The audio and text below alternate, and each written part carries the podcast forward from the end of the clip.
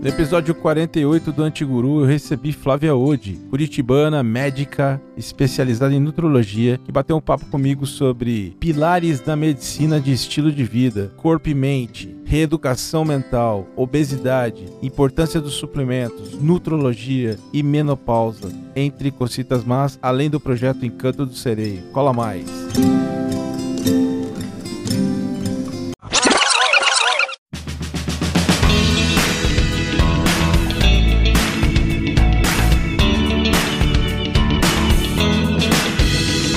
3, 2, 1, boom. Flávia hoje, seja bem-vinda ao Antiguru. Como vai, Flávia? Tudo bom, tô ótimo e você? Tudo ótimo, melhor agora com a sua presença aqui neste podcast. Eu vou fazer uma mini cabeça. A doutora Flávia é formada em medicina pela Federal do Paraná e tem especialização em nutrologia, dentre outras cositas mas Flávia, como eu sempre falo, Vamos começar do começo. Fala um pouquinho das tuas origens. Ah, então, é, eu sou médica, eu fiz faculdade na Federal e é uma coisa interessante assim que durante toda a minha faculdade eu sempre tinha um questionamento de é, do que eu gostaria de fazer, porque eu ficava muito insatisfeita em ver sempre só a gente recuperando pessoas doentes, e eu sempre pensava, puxa, mas será que não tem uma maneira de evitar que essa pessoa chegue a ficar doente dessa maneira? Será que a gente não pode trabalhar com uma medicina é, mais focada à saúde do que só reparar a doença, só tanto medicamento nos pacientes, ou os pacientes chegarem de uma maneira já tão tão grave, com tão pouco recurso até para o médico para conseguir contornar isso, né? E então entre essas idas e vindas de, de, de pensar no que eu ia fazer, e quando eu me formei, eu pensei, não, eu quero fazer essa área que na época era uma área nova, né? Eu sou formada há 28 anos, então era uma área que pouco se falava. O que é nutrologia? É a mesma coisa que nutrição, né? E a gente focava muito mais em é, pacientes hospitalizados, com aquelas dietas que tem que ser por sonda, etc.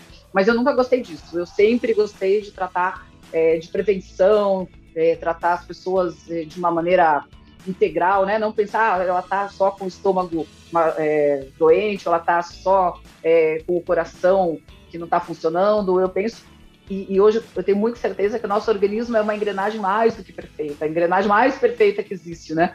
E todos os órgãos têm que estar em harmonia, inclusive a mente, para que tudo isso funcione bem. E aí eu fui procurar conhecer mais sobre a nutrologia, fiz a, a, todo o curso de especialização, a pós-graduação, o título de especialista nessa área, e sempre trabalhei nessa área é, um pouco na contramão na época né, das pessoas, aquela, na época que aquela medicina com muito medicamento específico para tudo que você possa imaginar, é, a gente começou a trabalhar com essa área de prevenção mesmo, de medicina da saúde.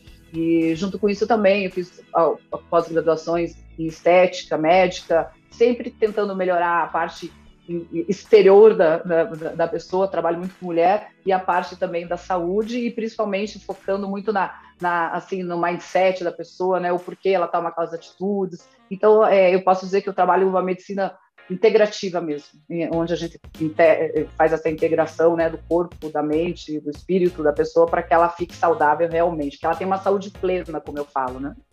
Muito interessante. Quando você fala em uma saúde mais integrativa, você, pelo que eu entendi, você não vai somente na causa relacionada ao estômago, aos olhos, à pele, você estuda como um todo a saúde da pessoa para poder entender os reflexos que alguma outra coisa está causando para ter esse tipo de resultado. Exatamente. Se a gente fosse comparar com um instrumento musical, é a mesma coisa de dizer que um bom músico ele vai olhar para todas as notas musicais e não só para aquela nota que não está boa? Perfeito, é isso mesmo, é o conjunto, porque, por incrível que pareça, existem sintomas que o paciente chega relatando que parece que um não tem nada a ver com o outro, eles são totalmente descasados. E a gente não pode imaginar que a, que a gente tenha sete, oito doenças diferentes, causando é, pontualmente desajustes no organismo. E muitas vezes a gente nota que é, a causa é uma ou duas no máximo que está, está causando toda essa repercussão, essa desarmonia, é, digamos, no organismo da pessoa. É muito difícil você ter isso, uma coisa que eu sempre lembro da faculdade, procure sempre uma causa principal. Por exemplo, um paciente obeso, ele vai desencadear N comorbidades. Então, uma vez atendi um paciente, ele falou assim, ah, doutora,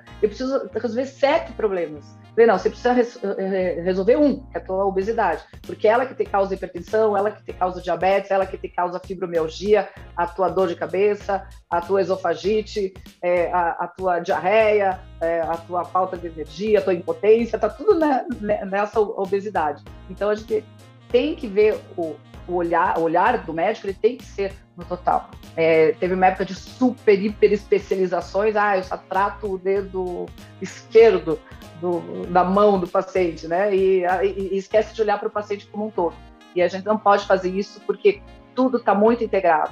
E, inclusive, quando às vezes os pacientes falam, nossa, por que você está pedindo tantos exames para ver as vitaminas, minerais, para ver os, a parte hormonal, não basta só glicose, hormônio de tireoide, é parte do fígado. Não, não basta, porque, por incrível que pareça, existem várias situações de perda de proteínas ou de minerais e vitaminas que tem uma repercussão enorme em áreas que a gente nem possa poderia imaginar no passado. Isso é muito legal. E como eu te falava no off, eu sou um, uma pessoa que tem diabetes tipo 2, eu descobri no ano passado, no né, pré-pandemia. Vem cuidando, tem medicamento para baixar a glicemia, daí entrou exercício, dieta, que nem sempre ela tá ao pé da letra, mas a gente tenta controlar. E realmente, é, não só o remédio, mas o exercício, a nutrição e dormir mais, beber bastante água, todo esse conjunto de coisas, elas causam um, um, um resultado que é muito positivo, né? É isso que me chama muita atenção. É o estilo de vida, né? É, a gente tem pilares na medicina de estilo de vida saudável, que é exatamente tudo que você falou. É, nós temos que levar em conta a alimentação, o exercício físico, a qualidade do sono, o manejo de estresse e a saúde do intestino todos esses pontos é, caminham juntos, né? É a mesma coisa se você imaginar, né? Se você tem uma roda, né? Cada parte disso faz essa roda virar. Não adianta um lado dela estar tá totalmente é, murcho e outro funcionando, porque vai rodar torto. Então isso acontece também na nossa saúde. Todos esses pilares eles têm que estar saudáveis, eles têm que estar é, é, em equilíbrio para que o teu organismo esteja em equilíbrio. E eu, eu, eu comento sempre que saúde não é só ausência de doença, porque às vezes a pessoa não tem doença, mas ela não tem energia, ela não tem foco, ela não tem determinação, ela não tem vontade de, viver, de, de viver. A saúde é você ter energia sobrando, é você acordar com disposição, é você fazer planos, é você ter felicidade, é você se sentir disposto, é fazer as coisas realmente com vontade. Então, é, além de não estar doente, você tem que ter o plus de ter energia. E o, o nosso organismo depende de energia para viver, né? E eu entendo também, e me corrija se eu estiver errado, mas eu entendo também que essa roda que você menciona, ela tem outras dimensões também, né? Outras fatias, que se fosse uma pizza grande, né? Você tivesse várias fatias, cada fatia relacionada a um assunto, daria para a gente colocar aí é, a parte psicológica, daria para colocar sexo, religião, Sim. finanças, Sim. Relacionamento Finança, com amigos. Tudo isso, toda essa parte é, é, que a gente, a gente fala, né, biopsicossocial. Né? O, inclusive o conceito de saúde da Organização Mundial de Saúde é esse, né? É um estado de equilíbrio biopsicossocial. Então entra toda essa parte biológica, entra a parte tua psicológica, a tua parte emocional, sua parte, inclusive, de religiosidade, de espiritualidade, tudo isso caminha para um estado de saúde ou para um estado de doença. A gente hoje vê muito bem isso. Né? É como se fôssemos aquela chinesinha que tem várias varetas, em cada vareta tem um pirizinho rodando, então ela não pode deixar. Perfeito vai ficar em desarmonia. Estraga o espetáculo se ela está girando com todos e dois cai, já, já, não, já não roda como tem que rodar, né? E por que que você usa o conceito de medicina 4P? Explica pra gente um pouquinho sobre esse conceito que é bem interessante. Acabei aprendendo contigo no off e gostaria muito que você falasse um pouquinho. Então, vou falar assim. Então, é o conceito da medicina 4P, ele pode ser usado inclusive em toda a área de saúde, certo? Não é só na nutologia. Mas é, na nutrologia a gente acaba é, praticamente vivendo isso, vivenciando isso no dia a dia. Então os quatro P são: o primeiro, que é uma medicina preventiva, uma medicina da saúde. Hoje nós sabemos que mais de 85% das doenças crônicas que não são causadas, é, por, por exemplo, por é, de causa traumática, digamos, acidentes e tudo, 85% dessas doenças crônicas podem ser evitadas ou tratadas com mudança do estilo de vida do não saudável para o saudável. Então, a gente pode sim prevenir as doenças. Ela é preditiva, porque hoje nós contamos com muitos exames, desde os exames de sangue, exames genéticos, é, que podem determinar várias suscetibilidades suas, exames de composição corporal, exames de imagem. A gente pode prever se essa pessoa tem uma tendência a, a ter um determinado tipo de patologia, de doença, e com isso a gente pode fazer a intervenção antes que ela fique doente, tá? Ela é uma medicina participativa, porque a gente precisa que o paciente participe, que ele diga o que é viável, o que é a realidade dele, que ele tenha, que ele se sinta primeiro acolhido nesse médico, né, nesse, nesse profissional de saúde que ele vai, que ele sinta que ele não vai ser julgado se ele não emagreceu tantos quilos naquele mês, se ele não conseguiu deixar de beber, de fumar. Existe muito isso. Muitas vezes ele não participa com o médico porque ele tem medo do mau resultado, ele foge da consulta porque ele não conseguiu atingir a meta. Então precisa ser isso, né? E ela é personalizada, isso é muito importante. A dieta que eu passaria para você, eu não posso passar para o paciente seguinte, eu não posso passar para mim, a medicação, a dosagem do suplemento. Por quê? Porque cada pessoa tem a sua genética, tem o seu objetivo, tem o seu peso, tem o, a sua saúde intestinal, tem é, a, o seu hábito de vida que tem que ser respeitado. Então, é essa coisa né, que a gente vê muito. Ah, esse exercício é bom para todo mundo. E, e, esse tipo de dieta, low carb ou cetogênica ou com ou, ou vegetariana ou vegana. Não, cada pessoa é única e a gente precisa personalizar isso. Isso não quer dizer que a gente não tenha diretrizes do que é saudável ou não saudável. São, ah, são coisas diferentes. Eu posso, eu posso dizer que tipo de alimento sem dúvida é mais saudável, que tipo de alimento é inflamatório, que o sedentarismo faz muito mal, que a atividade física serve para todo mundo, mas dentre esses pilares a gente vai ter que personalizar. Então esse conceito é muito bacana porque consegue integrar muito bem e aproximar muito bem o profissional de saúde com o médico. E na nutrologia a gente trabalha muito com a nutricionista, com o farmacêutico, bioquímico, com o fisioterapeuta, com o dentista, é, com é, psicólogo, com professores de educação física, é uma medicina realmente integrativa, porque a gente precisa de todos esses pilares, trabalhando em cada um na sua área, fazendo aquilo é, que sabe fazer com excelência. Né? Nossa, isso é, abre um, uma estrada de possibilidades quando você fala, porque é, de certa maneira as pessoas acabam se tratando apenas em condições emergenciais quando você vai tratar uhum um susto e não uma prevenção. E a prevenção, na verdade, é como se você fizesse um check-up. A gente acaba fazendo isso em algumas coisas na nossa vida, na nossa casa, no nosso carro. E por que não fazer com o nosso próprio corpo, né? E isso que você fala é muito interessante. Eu sempre faço uma analogia para explicar para os meus pacientes assim: eu comparo o nosso corpo com um carro você ganhou o carro mais bacana e mais perfeito, com a estética impecável do que você poderia imaginar, que é o nosso corpo quando a gente nasce, né, quando a gente tá, é saudável. E aí, o estado que ele vai ficar e a maneira como ele vai servir, vai rodar, vai depender de quem? Do dono dele, né? Porque qual é o combustível que você vai colocar nesse carro? É o combustível adequado ou você vai colocar, ah, eu tenho um combustível mais barato, uma gasolina adulterada em um posto? Já vai falhar ali para frente, pode não falhar hoje. Então, se você achar que teu combustível, que é o que a gente come, não importa, então você vai comer comida processada, comida inflamatória, fast food, eh, bebida alcoólica, drogas, remédios tal, você vai minando todo esse motor do, do, do nosso, né, toda essa engrenagem do corpo. Como que você faz a manutenção dele? Quando ele está começando a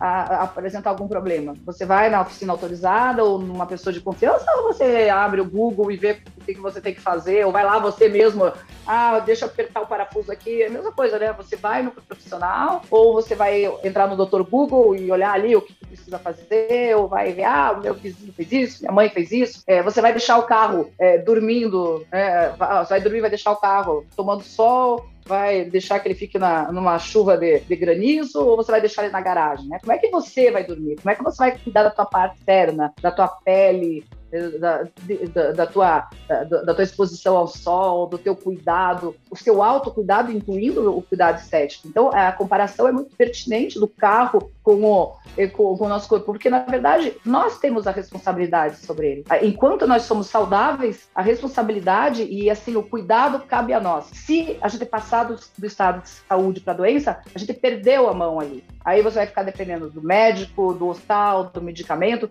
E para que a gente fazer isso? É muito mais caro é muito, você perde mais tempo, você perde é, mais energia, você perde dinheiro. Né? Se você pensar em produtividade, se você pensar em quanto você vai gastar de remédio, e as pessoas têm muito isso. Ah, comer saudável é caro. Não é caro, comida de verdade é barato.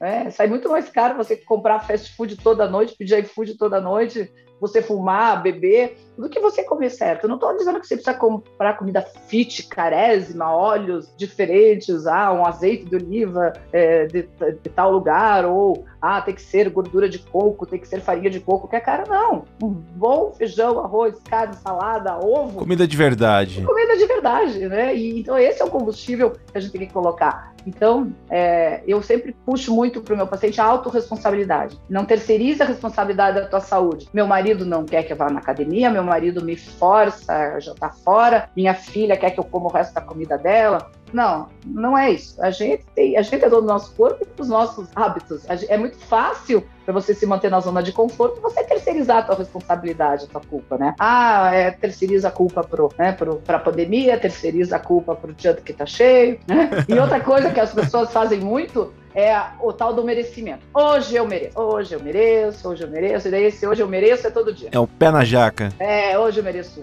tomar um porre, porque hoje já foi bom, hoje eu mereço tomar um porre porque o dia não foi bom. e é um verdadeiro efeito dominó, né? Quando você fala de medicina integrativa. E eu fiquei aqui pensando nas analogias, tem várias que vêm à cabeça. E uma que veio, por exemplo, se você ganha peso, você acaba uh, comprometendo o teu joelho, tua coluna, e aí você vai ter uma dor e o peso vai te dar uma aparência mais velha, talvez, talvez um pouco mais desleixada. Isso vai mexer com o teu psicológico, com tua autoestima e o teu desempenho em alguma atividade vai mudar. Ou seja, um evento que é desbalancear o peso pode acarretar em inúmeros outros problemas na sua vida muitos é, é para você pensar, né? Que é uma cascata, como você falou. E esse círculo pode ser vicioso ou virtuoso. O que você falou é perfeito. O peso causa isso, daí causa desconforto intestinal ou desconforto gástrico, daí já tem que tomar três remédios, que esse remédio dá dor de cabeça, daí ele toma de dor de cabeça que dá dor de estômago de volta, e assim a, próprio, a própria condição dele de estar acima do peso causa ansiedade, e essa ansiedade joga um monte de transmissores de fome que faz ele comer mais ainda, que faz ele ficar mais ansioso, que aumenta o peso, que né, e ali vai. Você mantém, você não sai daquele círculo vicioso. E quando você começa a limpar isso, é, você começa a caminhar, por mais difícil que seja no início, você muda o sentido e você começa a caminhar para um círculo virtuoso, né? Você faz uma atividade física, você, você tem neurotransmissores que te dão energia, que te dão poder, né? Você se acha bonito, você pensa, nossa, uma lei às seis da manhã, não vou estragar com uma comida ruim. Aí essa comida boa que você come te dá mais energia, não faz você dormir no meio do, da tarde, faz você dormir bem. E se você dorme bem, você acorda bem. E, e, e, quando você tem hormônios bons pela manhã, você vai fazer boas escolhas alimentares, que te deixam com sensação de satisfação e assim vai, né? Então você pode escolher um círculo virtuoso ou vicioso. E é muito mais fácil, claro, pela, pela facilidade, pela, pela, por a gente não querer sair da zona de conforto, optar inicialmente pelo prazer mais raso né, e, e mais é, mais tentador do círculo vicioso. E uma coisa que uma amiga minha que, é, que trabalha com nutrição, ela fala é sempre é, desembale menos e descasque mais, que vai de encontro a essa essa questão do industrializado versus o natural, né? Claro, porque assim, é, eu vi, a gente vê muito na pandemia, né? É, durante quase um ano e meio, as pessoas ficaram muito em casa. Era uma super oportunidade de ir ao mercado, de cozinhar com os filhos, mas e a preguiça? É, aí você é, vai desembrulhando, é o iFood, é o lanchinho, é o descongelado. Eu, eu, sempre falo, leia um rótulo de uma comida de verdade. Feijão. O que, que tem atrás? Feijão. Agora você pega um nuggets. Tem 70 tipos de estabilizantes, é, acidulantes, conservantes, é, e assim vai, né? Tem nome que você não sabe nem o que, que é. Comida é comida, é carne, é comida, é ovo. Leia a, bula, a, a letra de um ovo, não tem nada, né? então, você, você vê que é, é, é, a gente acaba querendo uma facilidade, porque tem muitas vezes essa preguiça de cozinhar, porque está desmotivado, mas o preço que a gente paga por isso lá na frente é muito grande. Eu, eu costumo dizer, escolha uma dor e siga em frente. Porque a gente sabe que uma pessoa que está no estado de obesidade, no estado de letargia, né, de lentidão, de depressão, que a gente vê quantas pessoas acham que tem depressão e, na verdade, elas estão com deficiência de vitamina D, estão com o corpo inflamado. E, e assim, é, dói sair da zona de conforto? Dói. Dói na cabeça e dói fisicamente você começar a se exercitar. Meu Deus, que dor, não consigo andar. Olha, dói minha barriga de fome, porque estava acostumada a comer 3 quilos no, no buffet. Dói, dói a articulação, porque ela faz tempo que ela não faz, e ela daí tem preguiça de ir, mas vai, vão se passar três, quatro meses, ela vai estar ótima. E a dor vai passar. Ao, ao contrário, se ela mantiver esse prazer imediato de agora, vai doer ter um infarto, vai doer se olhar no espelho e não gostar do que está vendo, vai doer ter artrite, artrose, fibromialgia, é, Alzheimer, diabetes, obesidade. Então, escolhe uma dor e vamos lá. Né? Não tem, não tem assim muito. A gente tem que entender essa parte da disciplina. A gente acorda. Não tem dias que você talvez pensar assim, nossa, meu reino por dormir mais três horas. Quero dormir até as dez. Você pode? Eu não posso. Eu tenho que acordar, tomar meu banho, tomar meu café e assim sigo. Por que, que a gente não é assim com o nosso autocuidado? a gente tem que trabalhar, a gente tem que estudar, a gente tem que é, ter as nossas reuniões, mas por que, que quando chega, ah, é a hora do meu exercício físico, é a hora de eu comer com calma, de tirar o celular, comer a comida, sentar à mesa, fazer boas escolhas, por que, que nunca dá tempo? Né? É, não, não é, isso assim, não é viável, porque é uma hora do dia, a gente pode fazer hoje circuitos de exercício que te ocupam 40 minutos, 35 minutos por dia. Não é possível que a gente não tenha. A gente fica fácil duas horas no celular, no Instagram ou em qualquer outra rede social, né? Ou vendo um filme, ou não fazendo nada sentado, né? Se você acorda de manhã e não olha para o tempo. Você olha só a hora que você acordou e pega o celular. Faz ali um circuitinho na, pelas redes sociais, pelas notícias e vai ver quantos minutos se passaram depois fácil 20, 30 minutos, 25 minutos, que daria tempo de você se exercitar. 30 minutos por dia é excelente. 30 minutos por dia, pra quem não faz nada, 30 minutos por dia é ótimo. Sim, sim. E, eu acho assim, é, não é ir contra a rede social, porque a gente usa, inclusive, para trabalhar e tudo, mas é essa troca, né? É, é, e eu, uma coisa que eu, eu gosto de falar também, que tal a gente mudar o prazer da gente, né? Ah, é bom comer um chocolate, é bom comer uma gordice, é... mas por que a gente não treina a nossa mente para mudar o prazer? Ah, deixa eu ter o prazer em fazer uma boa caminhada, nadar, ir lutar boxe, fazer uma massagem, em vez de comer um monte de comida, ah, hoje é meu dia de fazer uma drenagem linfática, uma massagem maravilhosa, de fazer uma leitura, de tomar meia taça de vinho, tomar um banho de banheira, de namorar, de estar com meus filhos. A gente pode treinar nosso cérebro para mudar os prazeres. Dar umas gargalhadas. Exato. Isso não quer dizer que você tem que se encher de bebida e de cocrete, né? A gente pode fazer outra...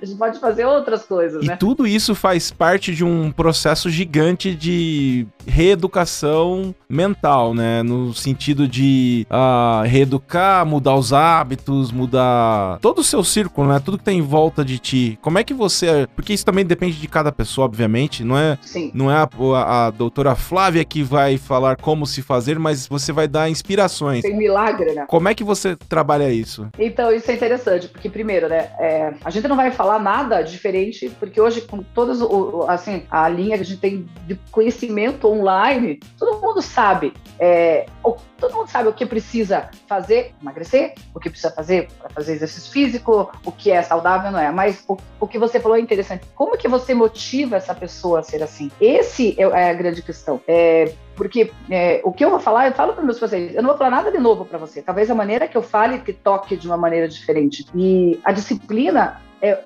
fundamental, é o início de tudo. E a disciplina, como eu falo para meus pacientes que ficam bravos comigo, sabe o que é disciplina? É fazer o que você não quer fazer, mesmo não querendo fazer, você tem que fazer. Então a disciplina nada mais é do que fazer o que se precisa, mesmo sem estar com vontade. Porque esse processo, como a gente falou ali atrás, ele vai ao longo do tempo gerar novas cadeias, inclusive de neurônios, que vão fazer você, que, vai incorporar isso na tua rotina mental, inclusive. Né? Então, é, é, tudo é um processo. Eu vejo que as pessoas hoje, por conta da vida que a gente tem, tudo é muito imediato. Se a conexão está um pouco lenta, a pessoa já se estressa. Se você não chega em cinco minutos em tal lugar, tá ruim. Se a pessoa não te responde em meio minuto, tá ruim. Se o celular quebra, você já compra outro, você não espera arrumar. Então, esse imediatismo veio também para a saúde. e para os relacionamentos e para tudo mais, mas na saúde é assim. Faz, digamos, faz, faz 10 anos que essa pessoa está com 20 quilos assim. Ela resolveu mudar o, o, foco, não, eu preciso me cuidar. Como você falou, a maioria é no susto, né? Porque alguém teve um infarto, porque ela teve um problema de saúde, foi parar no hospital, porque teve Covid, porque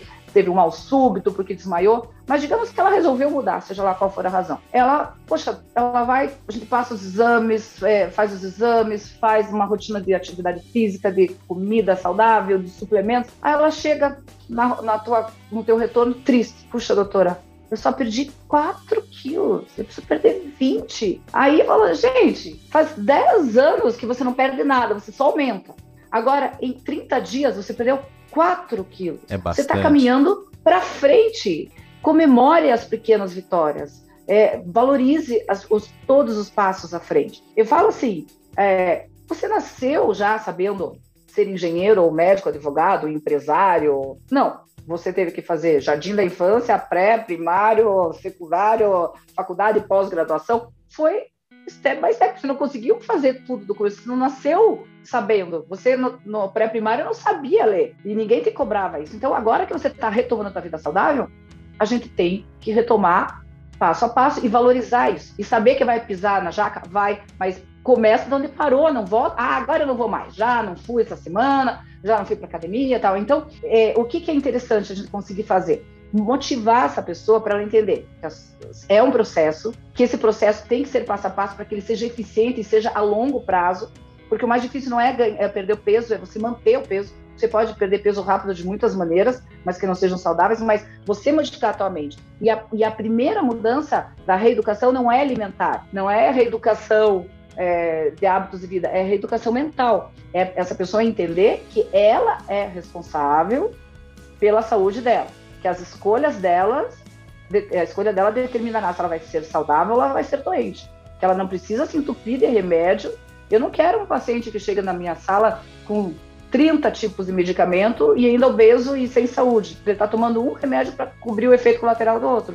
Eu prefiro que ele venha com suplemento, com ômega 3, com vitamina D, com um pré-treino, com uma proteína, mas que ele entenda isso ele coloque na cabeça dele que a disciplina para o autocuidado é tão importante ou mais do que a do trabalho, do que a do futebol, do que é o tempo de dormir, do que é o tempo de internet. Porque na hora que ele conseguir incorporar isso, ele vai conseguir mudar para sempre.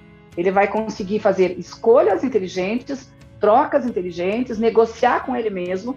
Poxa, hoje à noite eu tenho um aniversário e eu quero beber e quero comer a sobremesa. Tá bom, faz um jejum intermitente de manhã, faz 15 minutos a mais esteira, amanhã faz uma comida mais leve, só com uma, um, um legume, uma carne, tira o carboidrato. Por que, que a gente não pode aprender a negociar com a gente mesmo?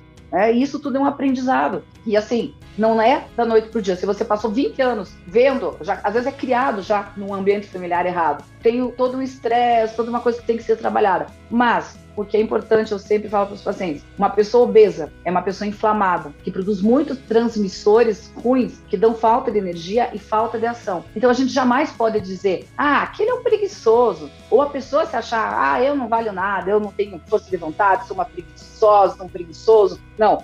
Você pode considerar quem é obeso, quem é um sobrepeso, é uma pessoa que está doente, é uma pessoa que está inflamada cronicamente, liberando várias substâncias que tiram a capacidade dela de fazer boas escolhas. Então, mais uma analogia, porque eu adoro fazer analogias com o corpo, eu falo assim, ó, o paciente chega acima do peso, sem energia, e fala, eu quero que a doutora me dê uma vitamina e um hormônio, porque meu hormônio está baixo, estou sem libido, porque eu quero ficar bem. E ele não quer melhorar antes. Eu falo, ó, é a mesma coisa do que você estar tá aqui nessa sala e você quer reformar essa sala. Mas não adianta eu, por cima de três pisos antigos que tem, eu colocar um quarto piso. Eu tenho que arrancar esse piso, tenho que lixar para colocar um piso novo. Ah, eu quero colocar um papel de parede, mas tem cinco camadas de tinta velha ali. Vai ficar horrível o papel de parede. Eu vou ter que tirar essa tinta, eu vou lixar e daí eu vou colocar. E assim é quando a gente está num estado não saudável para um saudável.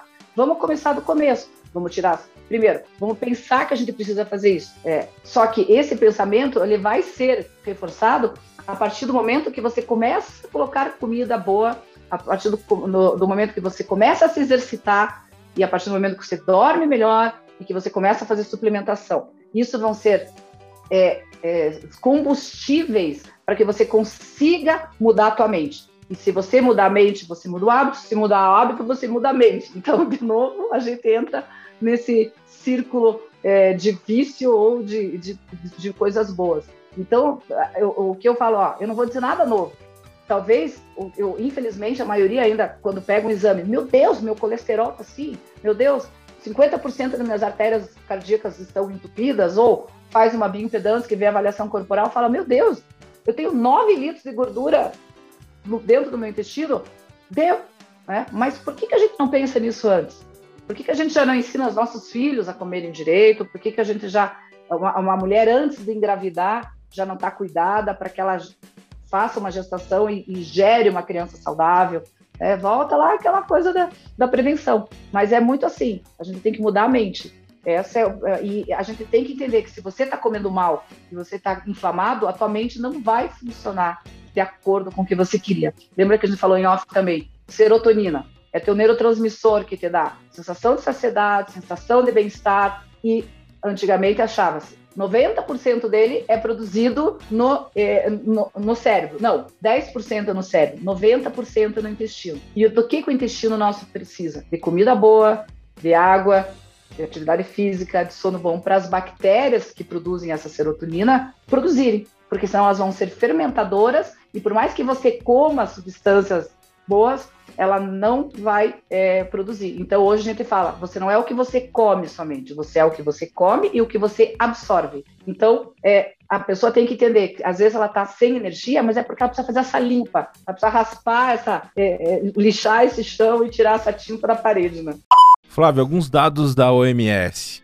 Segundo a Organização Mundial de Saúde, é, esses dados são de 2019, ela fala que 38 milhões de crianças com menos de 5 anos estão ou com sobrepeso ou obesas. Tem outro dado interessante que fala que só na África, isoladamente, mais ou menos desde 2000 até 2021, a gente teve um aumento de 25% das crianças com obesidade. Isso num continente onde tem muita miséria, muita fome, muito mais do que a, até na América Latina.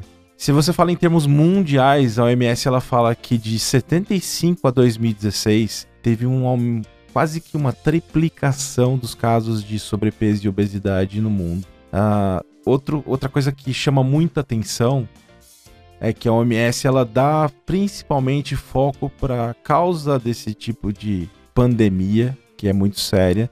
Ela fala sobre o aumento do consumo desenfreado desses alimentos industrializados que têm uma alta densidade de gordura trans e de açúcar. Ela fala, por exemplo, do sedentarismo e do tipo, né, um modo de vida e tipo de trabalho onde você não se movimenta, não levanta peso, não anda. Ela fala também na mudança de meios de locomoção, fala que as pessoas elas estão andando menos a pé, menos de bicicleta e mais de carro, mais de transporte urbano. E falando em transporte urbano, ah, o êxodo rural para as áreas urbanas e metropolitanas ela também influenciou, porque as pessoas passaram a ter uma vida mais estressada nos grandes centros, com condições que não são tão boas. E ela também fala, de maneira geral, sobre pontos e diversos pontos nesse reporte que eu li.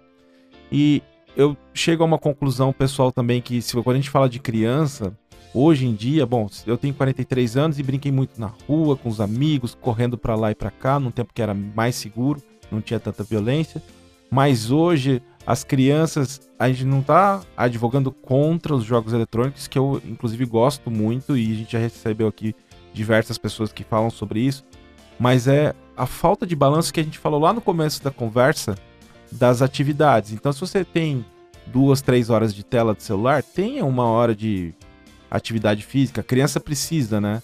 Como é que você vê isso, essa pandemia? E eu tô só falando de uma faixa etária, que é a infância. Se a gente for para os adultos e tal, a pandemia de sobrepeso e obesidade no planeta é, é, devastadora, né? Como é que você vê isso? Muito. A pandemia na, nos adultos, hoje, é, é, a gente tem uma faixa de 60% da população mundial com sobrepeso e obesidade é, é muito grande. Em alguns países chega até 70%, como nos Estados Unidos. O que você falou é, sobre as crianças é, é, reflete muito o que nós falamos sobre hábitos de vida, sobre estilo de vida. todos esses fatores que a Organização Mundial de Saúde fala, de urbanização, que faz com que eh, as pessoas não façam atividades mais é, tanto ao ar livre quanto a, as caminhadas, com a parte do, né, das facilidades de locomoção, é, a comida industrializada, principalmente é, açúcar, farinhas, farinha de trigo, repleta de glúten, gordura trans, que são os principais causadores da obesidade. Os, a parte dos jogos eletrônicos que ocupam o tempo e trocam a brincadeira de jogar bola, de correr na rua, de andar de bicicleta.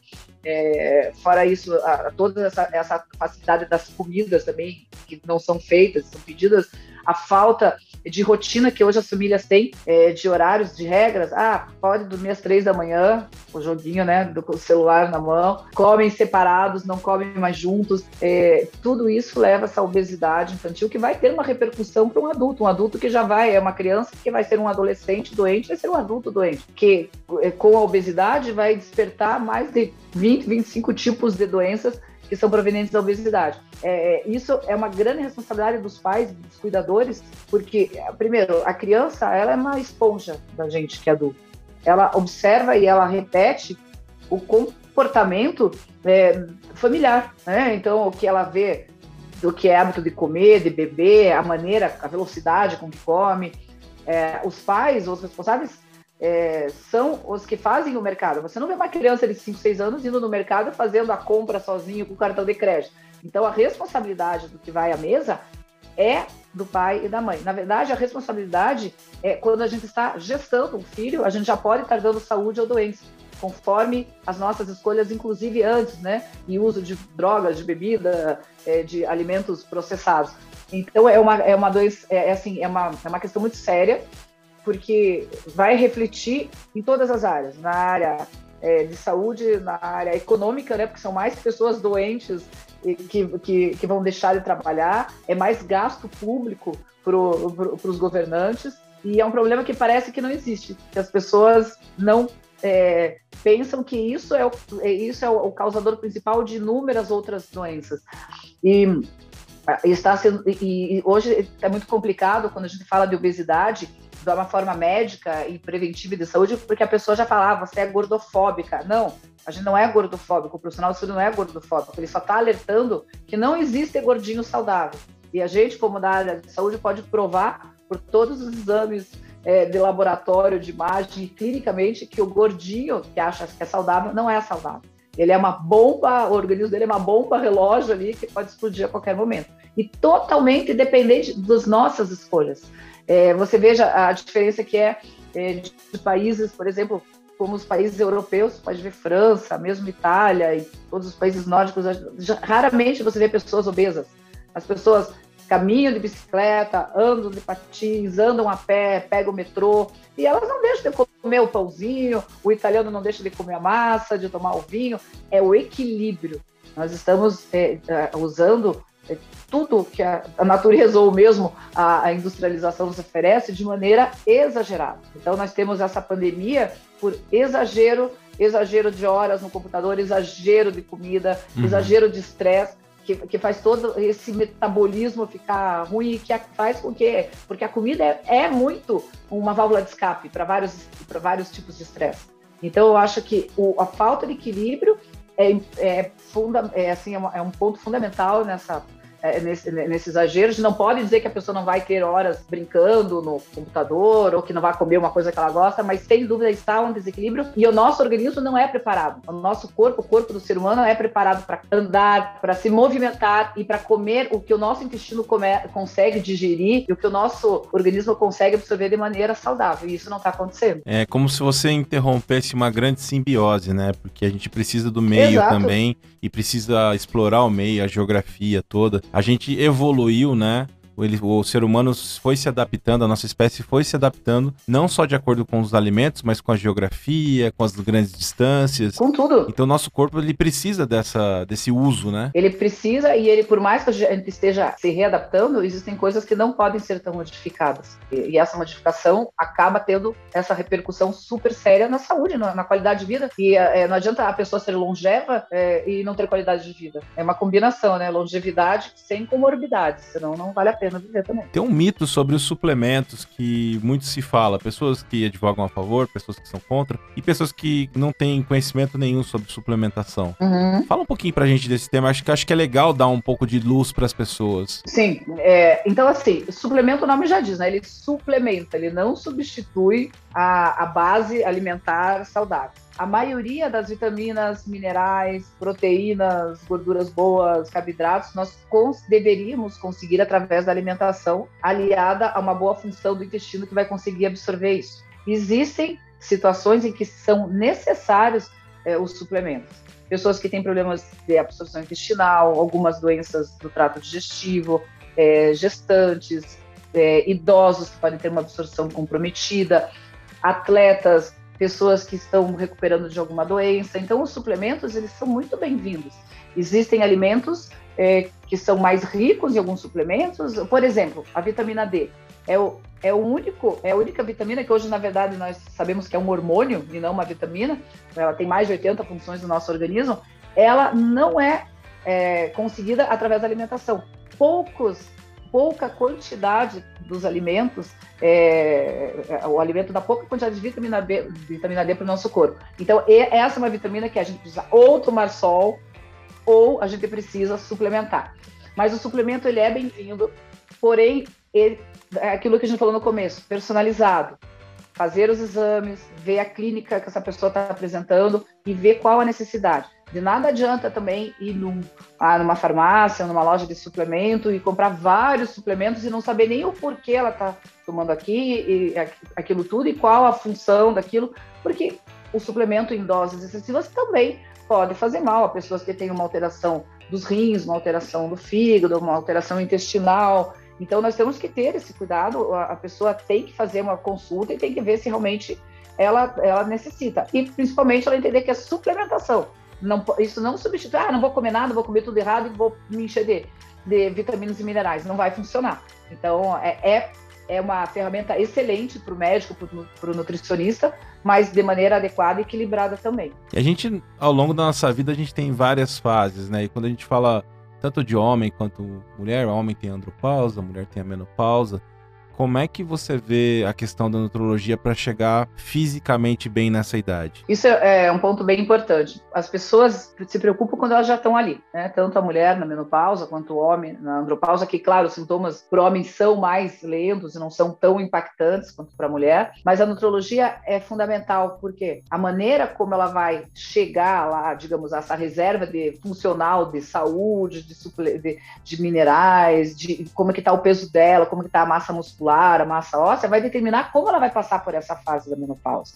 A menopausa pode ser encarada como apenas mais uma fase da mulher que não necessariamente seja sofrida, seja, digamos, um atestado de que a vida eh, emocional, sexual, social dela acabou. A gente tem que quebrar esse paradigma. E a nutrologia ajuda muito porque na menopausa vai haver uma queda importante do, do hormônio feminino do estrogênio. E, e, também do hormônio masculino, a testosterona, que também ajuda na massa muscular, na, na libido, na concentração, na massa óssea. Mas, de qualquer forma, essa perda de eh, estrogênio vai fazer com que o osso fique mais sensível é, e mais suscetível a, a, fraturas, com que a massa muscular se perca mais e apareça mais tecido gorduroso. Pode haver ressecamento na pele, é, queda de cabelo, pode haver lapsos de memória, mudanças do humor. Se você tem um início disso, pode, é, depois da avaliação médica, fazer uma reposição, mas você está saudável, você vai ter uma fase muito tranquila. Porque você melhorou a tua, muscula tua musculatura com a musculação, com, com, qualquer tipo de exercício físico, você estimulou a tua massa óssea com exercício, com alimentação, você não está obesa, a tua memória por conta da tua atividade intelectual está mantida, é, você a pessoa não está é, não tá inflamada, não está diabética, não está hipertensa, é, a, a, diminuição do estrogênio também favorece a doenças cardíacas, a hipertensão, AVC. Então pense, se a gente retira uma parte importante é, de, dessa proteção da mulher e você já está todo inflamado, a repercussão vai ser muito grave. E isso serve para o homem também. Se o homem está obeso, um homem obeso, ele já produz menos testosterona essa testosterona dentro da célula de gordura se transforma em hormônio feminino. Então ele já vai ter um problema de falta de libido, de impotência, de maior acúmulo de gordura é, no abdômen, de dificuldade de memória, de até osteoporose, mais difícil do que a mulher, mas também tem. Imagine essa pessoa desde os 20, 30, 40 anos, obesa, sem se cuidar. Quando esse hormônio começar a diminuir, o impacto vai ser imenso. Se, por outro lado, ele se cuidou e ele fez atividade física, dorme bem, cuida de si, o impacto vai ser. Eu, eu tenho muitos pacientes que falam para mim que se sentem melhor, tanto homens quanto mulheres, se sentem melhor hoje do que quando tinham 30 anos. Então, é, é assim, a gente tem que quebrar esse paradigma. Ah, não, chegou. E aí você atribui tudo à menopausa. Pra ah, eu engordei por causa da menopausa. Ah, o metabolismo para de funcionar na menopausa. É, a história de jogar a culpa né, em alguma pessoa, algum fato. Eu tô sem energia porque eu tô na menopausa. Eu tô nervosa porque eu tô na menopausa. Claro, porque faltou hormônio, mas além de faltar hormônio, faltou todo o embasamento de saúde antes, né? Toda aquela engrenagem está funcionando mal. E para o homem, você fala, ah, todo homem fica barrigudo e, e, tem infarto. Não é assim. A gente tem que quebrar, quebrar esse paradigma mesmo e saber que pode mudar. E a nutrologia consegue sim fazer com que as pessoas cheguem com 50, 60, 70 anos super saudáveis, com energia, sem fratura, sem osteoporose. É, com um risco muito menor de ter eventos cardíacos, de ter doenças é, como Alzheimer, Parkinson, depende muito, muito, muito da gente. Tem uma, uma, uma fala tua que ao longo do episódio é bem constante, que é sobre a pessoa estar inflamada. Uhum. Uh, óbvio que a gente tem que fazer exame, tem que fazer é, acompanhamento clínico e poder identificar isso, mas como é que uma pessoa pode é, pelo menos ter pistas de que ela esteja inflamada. Acho que isso é uma coisa bem interessante de se saber. É, é legal, assim, porque as pessoas, elas linkam muito a inflamação, ah, a inflamação na garganta, a inflamação na articulação, a inflamação, ah, tô com a, sei lá, tô com uma inflamação na, na pele, mas a, o processo inflamatório que a gente fala é um processo inflamatório vindo da má alimentação, desses alimentos que causam uma inflamação no sangue e nos órgãos, e a inflamação vinda da obesidade. O que, que acontece? As nossas células de gordura, tanto quanto nossas células de músculo, hoje elas são consideradas já órgãos, porque ela, elas produzem substâncias que podem ser ruins ou podem ser boas. As células de gordura, elas produzem citoquinas que nós chamamos inflamatórias. São substâncias que ficam pela nossa corrente sanguínea, estimulando toda uma cadeia de produção de outras substâncias inflamatórias que vão causar sintomas, às vezes, inespecíficos. Então, isso o que você falou, né, de ter pista, será que eu estou inflamado? Toda pessoa com sobrepeso e obesa, ela é inflamada. E ela vai ter sintomas é, como, por exemplo, dores de cabeça frequente, falta de energia ao levantar, que é aquela queda de energia abrupta durante o dia, dores musculares, o intestino que ora está constipado, ora está com diarreia pode, eh, pode ter manifestações, por exemplo, na pele, pode ter é, uma queda de imunidade, né? Então, dores de garganta frequente, infecção urinária com frequência. É, então, por quê? Porque ela está com toda essa circulação sanguínea cheia de produtos e, e, e, substâncias inflamatórias que vão agir em todos os órgãos praticamente, inclusive na produção de hormônios. Nós temos hormônios é, que são estimuladores do metabolismo e nós temos é, hormônios, por exemplo, como o cortisol, que ele pode estimular um aumento de peso, um aumento de fome, e daí fazer toda aquela cadeia. Já o tecido muscular, que é considerado hoje também um órgão, ele excreta né, ou libera várias substâncias citoquinas anti-inflamatórias, além de estimular a produção de neurotransmissores, de hormônio do crescimento, de melatonina, é, de, de hormônio como a testosterona e o estrogênio. Então, nós estamos ficando é, desinflamados, quando nós temos mais tecido muscular do que tecido gorduroso, e nós somos uma pessoa magra, ela pode ser inflamada. Eu tenho pacientes magras que você olha esteticamente, sei lá, tem 70 quilos, é magra, mas ela tem 50% de gordura corporal. E ela devia ter 25, 30. Então ela é uma pessoa inflamada porque esse tecido gorduroso. Ela não trabalha massa magra. Ela não né? trabalha massa magra, ela fica com mais gordura e essa gordura vai dar esse efeito inflamatório. E vamos lembrar que o tecido gorduroso ele é um reservatório é, de todo o nosso lixo celular e um reservatório de vírus, bactérias, inclusive tem alguns estudos que mostram que é, é, até por isso que os obesos têm mais essa chance de, de ter piores condições na Covid, porque essa, ela, ela, essa pessoa obesa é, é inflamada e as células de gordura podem servir, até, a gordura dentro pode servir até combustível para vários vírus, bactérias. Um verdadeiro condomínio de bactérias e coisas ruins, é um né? condomínio de, de micro-organismos nefastos pra gente, né? Flávia, tem um projeto que é muito interessante. Eu conversei com meu amigo Márcio Moron, que fez a ponte. Aliás, um abraço pro Moron, que fez essa ponte pra gente poder realizar esse podcast. E, e você tem um projeto muito interessante que é o projeto Encanto do Sereio. E é um assunto bem Sim. sério, bem, eh, bem contemporâneo, que para as mulheres faz é, é de uma importância tremenda. Fala um pouquinho pra gente do projeto. Ah, então, esse projeto, sem dúvida, é o meu, é a minha menina dos olhos hoje, e eu sou apaixonada por esse projeto que começou em 2019. Então, explicando o que é, né? Porque a gente fala em canto do sereia, a pessoa pode não entender bem o que é. Então, a gente, na verdade, é, nós transportamos da, das lendas da, das sereias, né? Que as sereias nada mais são do que monstros do mar que se é, parecem mulheres belas, que cantam belas canções, atrai, atraíam os marinheiros, os homens do mar. Eles batiam as embarcações, aí elas devoravam, sugavam o sangue dele e né, acabavam com a vida dele. E a gente transportou de uma maneira lúdica esse conceito do canto da sereia para o canto do sereio onde é, nós falamos de, de um comportamento é, masculino que aproveitando da, da parte auditiva da mulher, pois a mulher é muito auditiva e o homem é muito mais visual, então a mulher gosta é, de ouvir elogios, de, ela gosta de ouvir aquilo que ela muitas vezes projeta no relacionamento, e nós chamamos de, de, maneira lúdica esse perfil, que na verdade é um perfil abusivo, é um, é um perfil é, geralmente agressivo, dissimulado, de sereio. Então nós é, criamos a nossa Sereiolândia com todos os, os, personagens desse projeto.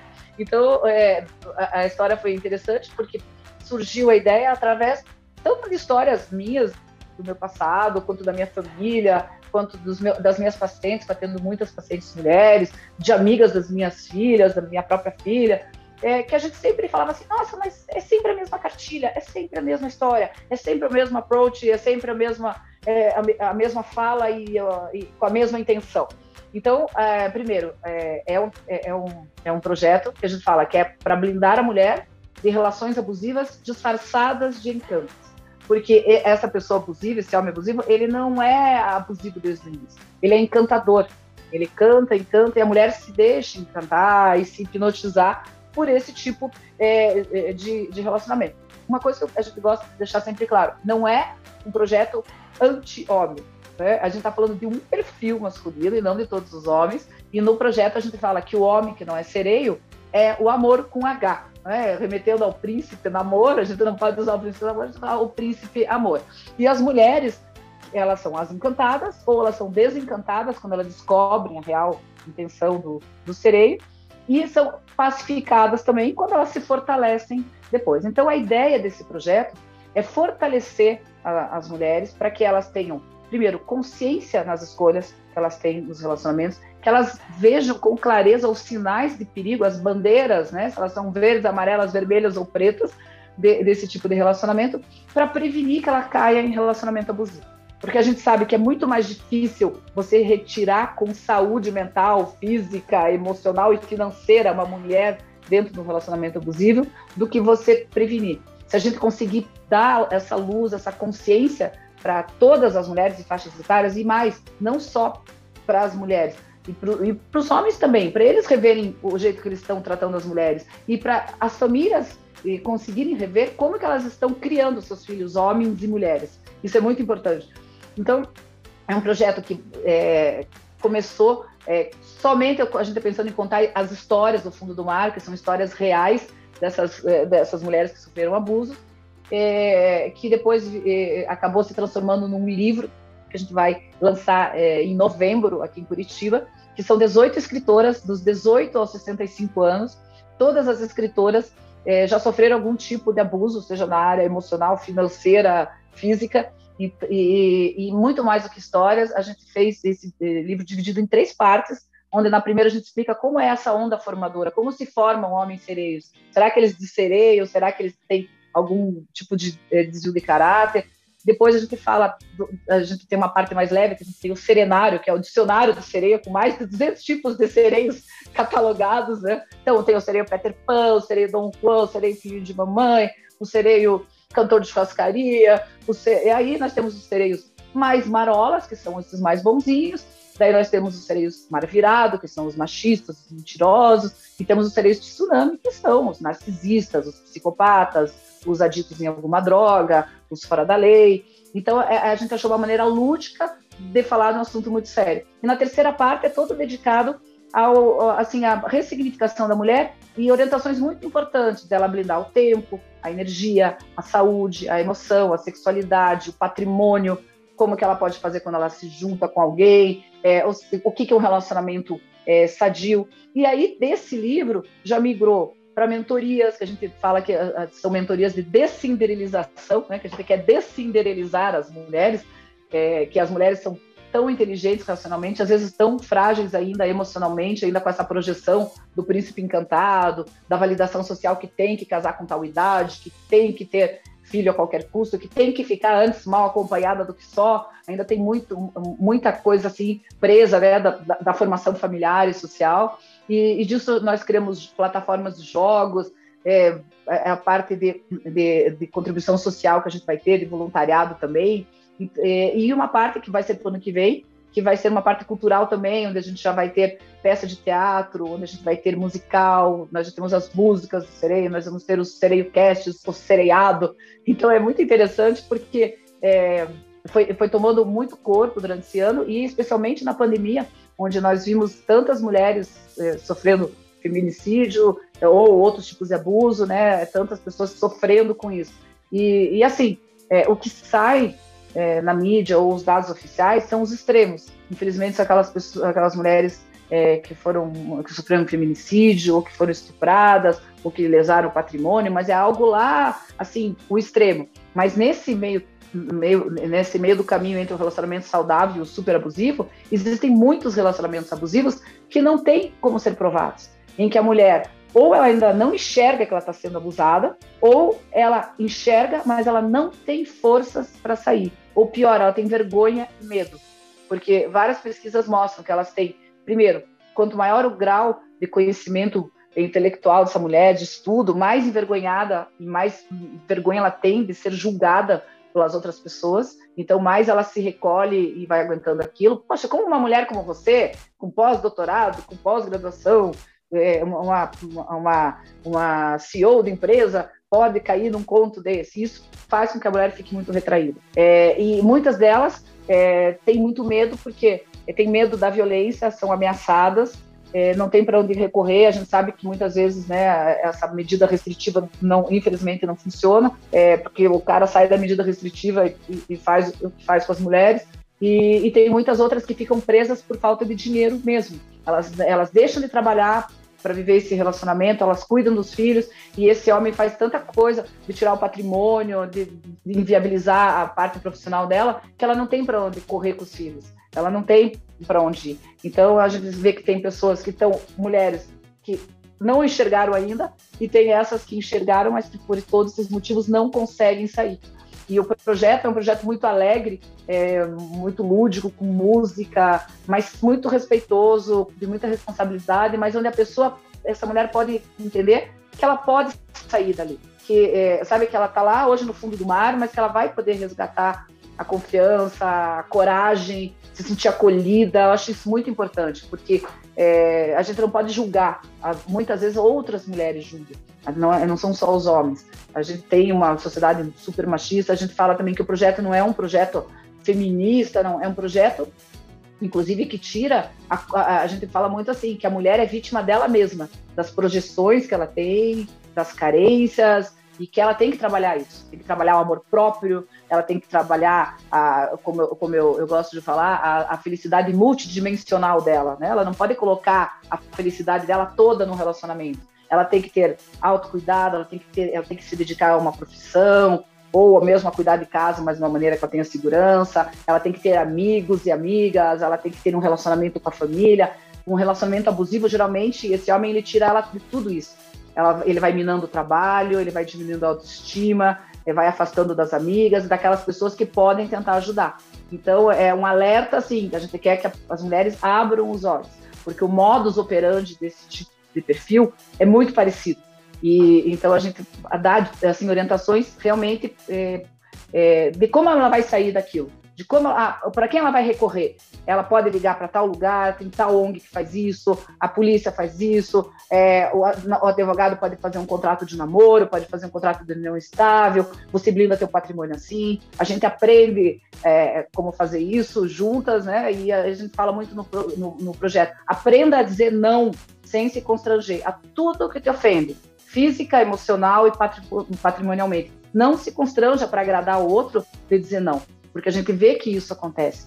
Né? E a gente vê que é, elas às vezes se sentem, ah, tudo bem, você está num relacionamento abusivo, puxa, um dia você vai sair. Mas como que a gente vai tirar, né? Que, que medidas práticas, o que, que você vai despertar nessa mulher, a consciência, o autorrespeito, resgatar a autoestima dela para ela poder sair disso, né? E a nossa sociedade ela é tão patriarcal e tão machista, né? Que se a gente der um passo antes dessa relação de abuso tóxica que acontece, e a gente pensar é, nas mulheres que deixaram de ter uma vida solteira para seguir o padrão de construir família, uhum. ter filho, dois cachorrinhos e tal, mas também família margarina. Mas também, exato, e também aquelas mulheres que estão numa busca constante de um unicórnio, de um príncipe perfeito uhum. num alazão branco. Exato. Que não existe, né? E daí tem uma pressão da família e essas pessoas deixam, se por um lado pessoas deixam de ter uma vida plena solteira, outras pessoas deixam de ter uma vida casada, plena também, uhum. porque estão buscando o ideal que é impossível. E muitas vezes uhum. vem a cavalo uma pessoa sinistra com essas características. Exato, exato. É, isso é muito interessante, porque assim, né, digo, é, as pessoas elas criaram esse arquétipo e elas procuram aquilo, assim, incessantemente. Eu falo assim, o preço do príncipe encantado é muito alto, porque geralmente o narcisista é para ele é uma vítima assim perfeita, uma mulher que é sensível, que é Cinderela e que é muito empática. É assim, é um casamento totalmente disfuncional, mas que acontece muito, porque ela quer tanto um príncipe encantado que esse cara vai se aproveitar dessa necessidade dela e ele vai saber fazer essa leitura, porque ele sabe que ela é auditiva, então ele vai fazer todo aquele, todo, todo, todo esse, esse é, círculo né, que existe de, é, de abuso. Então, ele primeiro é, é o que a gente chama de love bombing, né? É aquele, aquele bombardeamento de amor, onde, nossa, ela é o amor da vida dele, ele nunca amou assim assim, ele deixa ela assim realmente extasiada de tanto amor, porque ela sempre buscou isso. Então, para ela, aquilo é uma realização. E, e, e, tem muito interessante, tem estudos mostrando, é, de neurocientistas mostrando que esse bombardeamento de amor causa na, na mulher é, um vício físico. Nós liberamos substâncias físicas né, no nosso substâncias químicas e que dá muito prazer emocional e prazer físico. E a gente não quer mais largar disso. Então você quer cada vez mais. E esse cara, como ele sabe que vai acontecer isso, depois ele começa ao tratamento do afastamento, do silêncio, justamente para ele poder é, dominá-la. É, depois ele faz o espelhamento, que é nossa, você é minha versão feminina, eu sou tua versão masculina. É, eu nunca tive tantas afinidades. Então, a Cinderela moderna, né? Eu falo que é uma Cinderela que paga boleto, né? Porque ela é, uma Cinderela, mas ela tem que dar conta da, da vida profissional e, e, a vida financeira dela. Ela acha que realmente ela encontrou o cara que a mãe dela, a avó dela, ou que os filmes americanos, né? Almejavam lá atrás, né? Aquela perda. A gente fala no livro amor consciente, amor real, amor possível, né? Que é muito diferente. Não tem príncipe, não tem princesa, tem dois seres é, é assim, que sabem partilhar, que sabem crescer juntos, que não são competidores entre si, né? E gente, o começo do, do capítulo de Amor Consciente já fala assim: alguém já falou para você o que acontece depois do e viveram felizes para sempre? O que acontece? Porque todos os filmes acabam ali, né? E no projeto a gente fez uma coisa muito bacana. A gente desconstruiu as princesas né, da, da, da Disney é, e nós fizemos as princesas da consciência feminina que são as vozes interiores da mulher, nada mais do que o ego, o superego, o id delas brigando ali, né? Não, vá com calma, dá mais uma chance, abra o olho que o cara tá, tá enganando, sai fora. Então nós fizemos, aí a Cinderela virou Cinderela, a Branca de é Neve é virou Bronca, a, Branca de Neve virou a Bronca de Leve, a Bela Adormecida virou a Bela Amortecida, que é irmã da Bela Atormentada e irmã da Bela Agoniada, a Bela virou a Trela, que dá trela para todos os sereios, a Elsa virou a Belelza, que dá um gelo no sereio, a Rapunzel virou a Rabungel e assim por diante. Aí nós temos a mãe do sereio, que é a, a brúxula da Úrsula, do Pequena Sereia, é aquela mãe que protege o filho a qualquer preço. A Ariel virou a Fiel, que é a fiel escudeira, irmã dos sereinhos. Então, é tudo são formas lúdicas da gente atingir a mulher.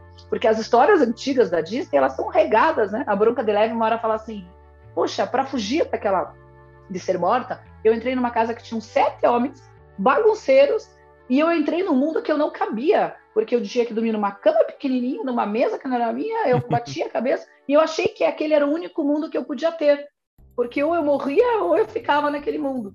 Né? A Trela fala assim: Ah, eu sou prisioneira da fera, mas tem problema para você? Ele me dá vestidos, me dá livros, me dá jantar. E no fundo ele não é tão ruim. Eu acho que eu vou transformá-lo num príncipe. Ele é, uma, ele é uma fera, mas eu vou transformar. E a Cinderela já fala: olha, filha, você é mulher, não é pomba para aceitar migalha. Não aceite migalha. Então a gente é, fala de uma maneira que gente, e eu e a minha minha parceira de negócios no livro, Adelaide, que é minha sócia, fazemos todos os personagens. Então nós temos perucas, é, a gente faz tudo com edição, com música.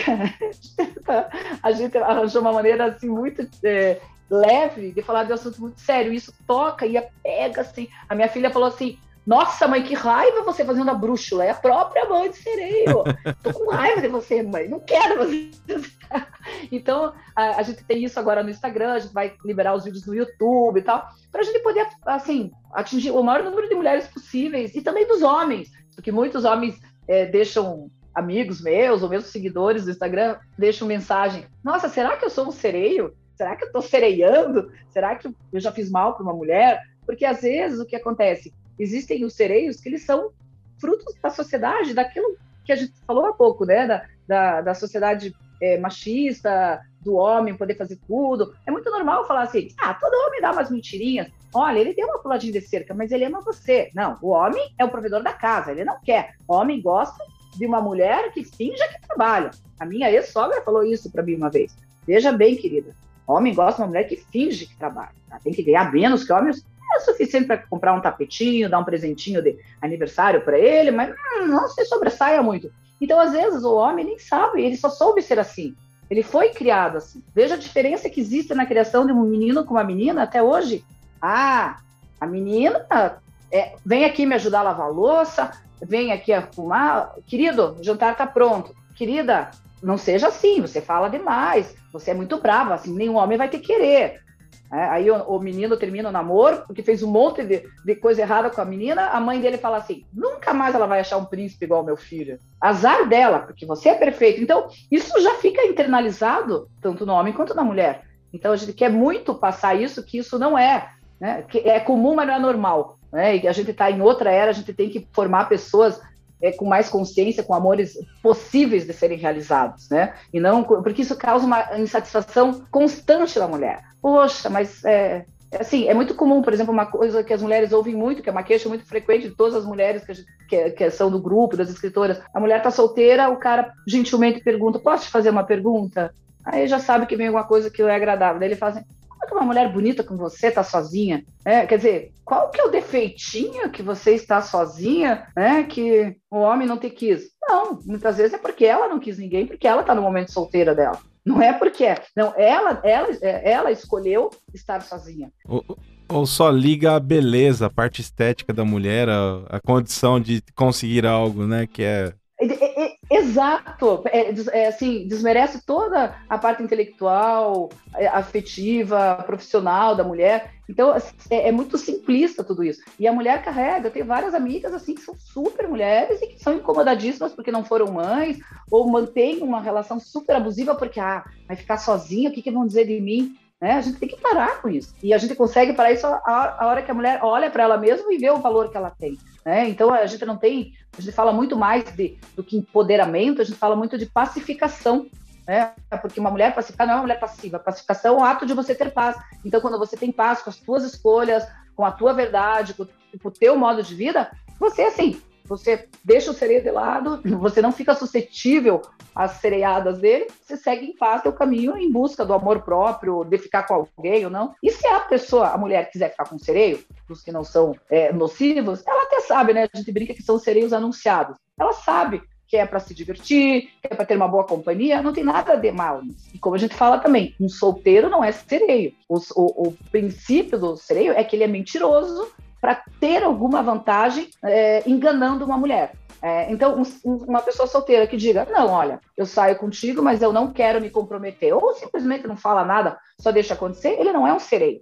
Né? O, o sereio ele usa das palavras para conseguir algo ilícito. Essa é, é, é, o nosso conceito, bem. E tem, por mais que seja só um perfil, é muito comum. E cada vez mais é, golpes na internet. A gente vê todos os dias mulheres, nossa, mulheres experientes, com filhos, com netos, né? Levando esses golpes na internet. Ah, que o cara é o super herói de guerra do Afeganistão, ou é, de, de, da, da, guerra do Iraque, que a mulher largou, ele é viúvo e tem uma filha adolescente, e ele quer casar e vir para o Brasil, e elas liberam lá dinheiro, fotografia, casa. É, é, muito triste isso, né? E por mais que pareça uma coisa assim clichê, todo dia, todo dia tem muitas, muitas histórias assim, né? De, de que isso acaba com a saúde mental, física, né? É, financeira da mulher. Isso está muito linkado com o que eu, com que eu trabalho, né? Porque uma mulher em estado de relação abusiva, ela não dorme bem, ela tem que tomar medicação, ela não se cuida mais, ela é amedrontada, ela come mais é, porque, ou não se alimenta direito porque ela está nervosa, ela perde a produtividade porque ela tem que ficar discutindo com o sereio, né? ele elimina ela da, das atividades dela, ela ela fica às vezes isolada das amigas, ou seja, ela perde a saúde, ela perde a saúde de todas, de, de todos os tipos de saúde, física, mental e muitas vezes financeira né? Porque gasta para se cuidar, gasta porque ele tira dinheiro dela. Então, é muito linkado à saúde. Como eu atendo muita mulher, no dia a dia eu vejo histórias assim, sabe? E de mulheres que elas nem sabem que elas estão sendo abusadas. E quando a gente conta do projeto, que elas levam um susto e pensam, meu Deus, eu tenho que rever o que está acontecendo no meu casamento ou no meu relacionamento. E as outras que falam, doutor, eu não tenho para onde ir. Eu não tenho para onde ir porque eu tenho três filhos. Ele tirou todos os nossos bens, colocou no nome do irmão, do pai, ele pediu para eu parar de trabalhar 10 anos atrás, eu parei em nome do nosso casamento e agora eu não tenho para onde ir. Então, por mais que pareça estranho às vezes, né, a gente fala do encanto do sereio com medicina, tem muito a ver. É, e, e outra coisa, uma pessoa que esteja com saúde física e mental em dia, ela vai ser muito mais imune a um relacionamento desses é, do que uma pessoa que esteja carente, que esteja sem energia, que esteja com autoestima baixa. Né? Pensa, às vezes, uma pessoa que está com autoestima zero. Vem um cara, fala coisas maravilhosas. Nossa, ela vai se encantar, ela vai, ela vai assim, é, se entregar para ele. É, e se a pessoa ela, ela tá no estado de consciência dela, com trabalho, se sentindo bem, com uma auto, boa autoestima, ela não vai ela não vai aceitar qualquer coisa. E ela vai ser ela vai ser firme, vai questionar, vai ter uma visão mais lúcida. E é isso que a gente quer, né? As pessoas voltem a ter, não romantizem migalhas e não romantizem o abuso, né? Porque hoje o abuso está sendo romantizado e a mulher ainda sofre muito. Né? A gente vê todo dia, né, famosos abusando, e, e, e, mulheres sendo desmerecidas ainda. Ah, mas estava bêbada, ah, mas estava com a roupa curta, ah, mas ela deixou ele entrar no apartamento. A gente tem que é, dar um basta nisso, né? Já passou da hora, né, Flávia? Já. E os homens, e os homens têm que também pensar, refletir o, o jeito que eles estão se relacionando com as mulheres, né? Nossa, é uma tremenda de uma lição. É, que aula que você deu aqui hoje e todo esse impacto social que você traz nessa sua fala. Aqui a gente tem uma pergunta final que é um pouco cafona. Eu brinco que ela é sempre cafona, uhum. mas a gente tem que fazer porque esse podcast ele, ele foi inspirado nas pessoas que buscam algo na vida e não tô falando de dinheiro nem de fama. Mas eu sempre pergunto, o que é sucesso para você? Para mim, sucesso é primeiro você estar em paz com a sua vida, você ter essa saúde plena para você pra você ter vontade de viver, sabe? É você é, é, você conseguir alcançar aquilo que te faz feliz, sabe? Seja o teu trabalho, seja você estar de bem com as pessoas que você ama,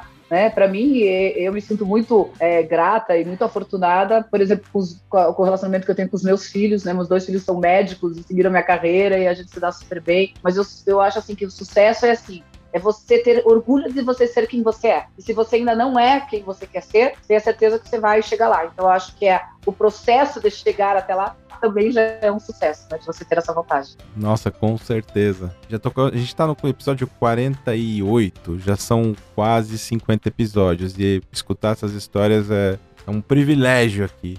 E eu queria deixar espaço também para você deixar seu contato, falar um pouco dos projetos, dos cursos que você tem disponível. O meu Instagram profissional é DRA Flávia OHDE, onde eu coloco bastante vídeos, explicações do dia a dia da parte de nutrologia. Eu respondo muito direct também, porque às vezes as pessoas têm dúvidas, então eu sou super acessível nisso, tá? É, a gente tem também é, o, o, o Instagram do Sereio, Encanto do Sereio. Está começando, faz um mês que começou, mas que seria legal as pessoas seguirem também. A gente vai ter os cursos dele e tudo mais. Tem o curso que é o curso online, que, é, que a gente tem, junto foi o Márcio Moron que, que, é, que fez toda a produção, que é qualidade de vida e longevidade na menopausa, é, que é um curso muito bacana também, que está disponível online. Eu tenho um, um, um horário, uma coluna de saúde aqui em Curitiba, na, no Jornal da Mercosul, onde é uma coluna semanal, onde a gente fala de saúde, de tudo isso que a gente falou. Né? Então, esse é o meu trabalho. Quando as pessoas tiverem curiosidade de entrar lá e também fazer perguntas, fiquem à vontade, que eu gosto muito de, de assim,